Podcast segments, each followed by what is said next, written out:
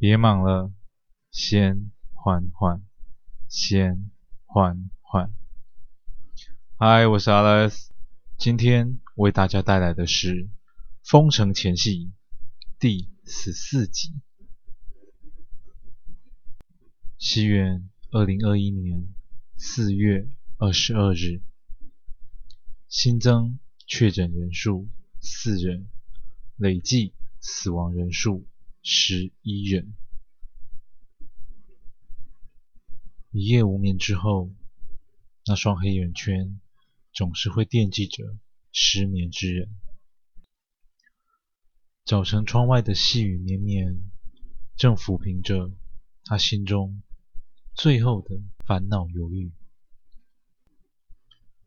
春雷阵阵的电闪，正交替映出他坚决的眼神与那孤注一掷的背影。林旭光已经想清楚了。细雨转骤，往往就在人们掉以轻心的时候。大门外，一朵黑色蘑菇正快步走入骑楼内。夏清风些许狼狈地拍去身上的雨水，那是这一年春天对大地的。最后滋润。他略微吃惊地看着出版社大门。在此之前，他每一天都是第一个来开门。怎么，今天有人抢了他的专业呢？正以为出版社招小偷之时，夏清风从窗户玻璃外看见最深处的办公室内。亮着橘灯，还有一道熟悉的身影正在凝望春雨。他的心中已经了然，随后又莞尔笑道：“唉，一间默默无名的出版社，对窃贼来说，能有什么吸引力啊？门扉话半圆，知己也知心。”知道身后有人，林旭光也没回声，依旧燃着嘴上橘光，看着那一缕又一缕的白烟随风飘散。他知道来者是谁。夏清风走到桌前，上头正躺着一张写满人命的白纸，那最后一人的姓名。已经铭刻在上，一时间有些慌张。出门之前，他本想着该如何说服老板，可怎想林旭光一夜无眠之后，竟是这般的决定。林哥，夏清风的话语中带着些许的愧疚，因为他知道，这对林旭光而言。该是多困难的一件事！怎么签了字才肯喊一声林哥吗？这位失眠之人貌似心中有些许不满。就算没签，也是林哥。知己浅笑，并肩看雨，沉默无声，千头万绪。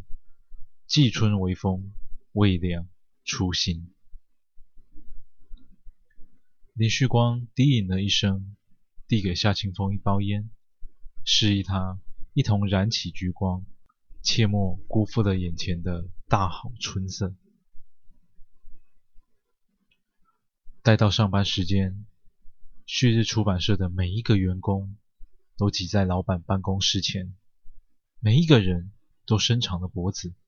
看着里头的情况，室内两人已经伫立许久，起码有半个钟头，却无人说话，像是夏林两人在等待着什么。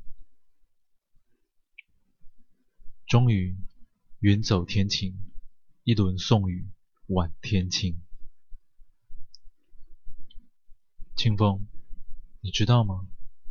就算揭开了所有的真相，也不会有人幸福的。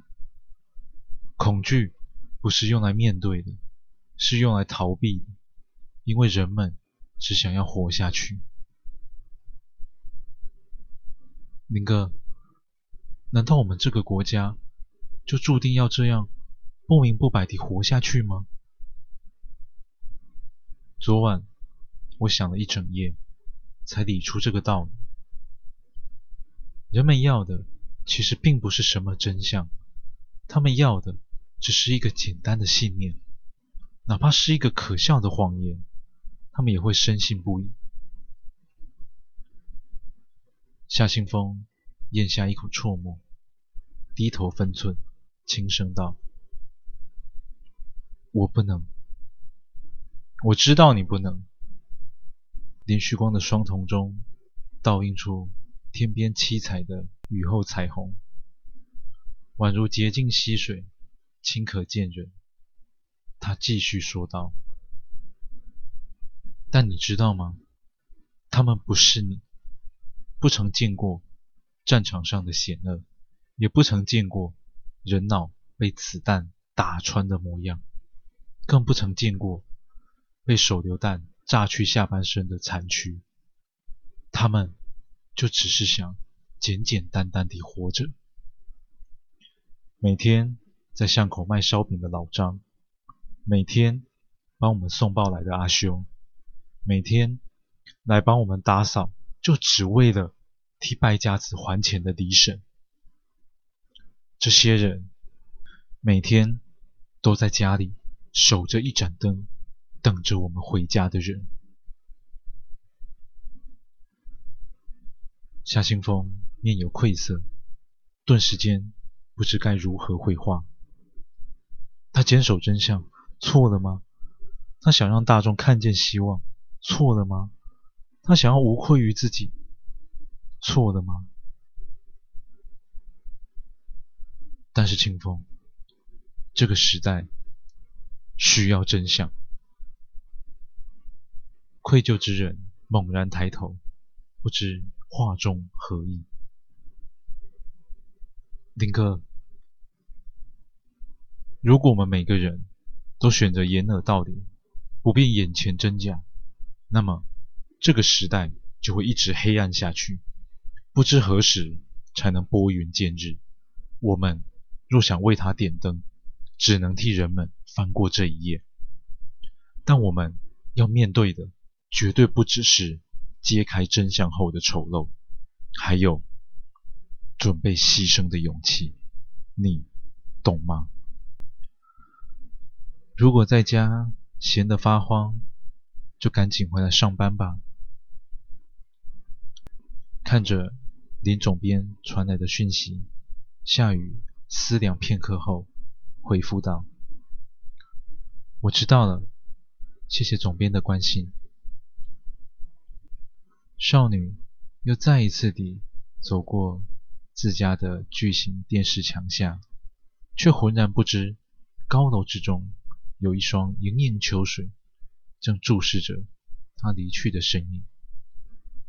逐渐远离的夏雨，若有所思地走入湍急的人潮之中。他的身后传来主播台上稳健又低沉的嗓音：“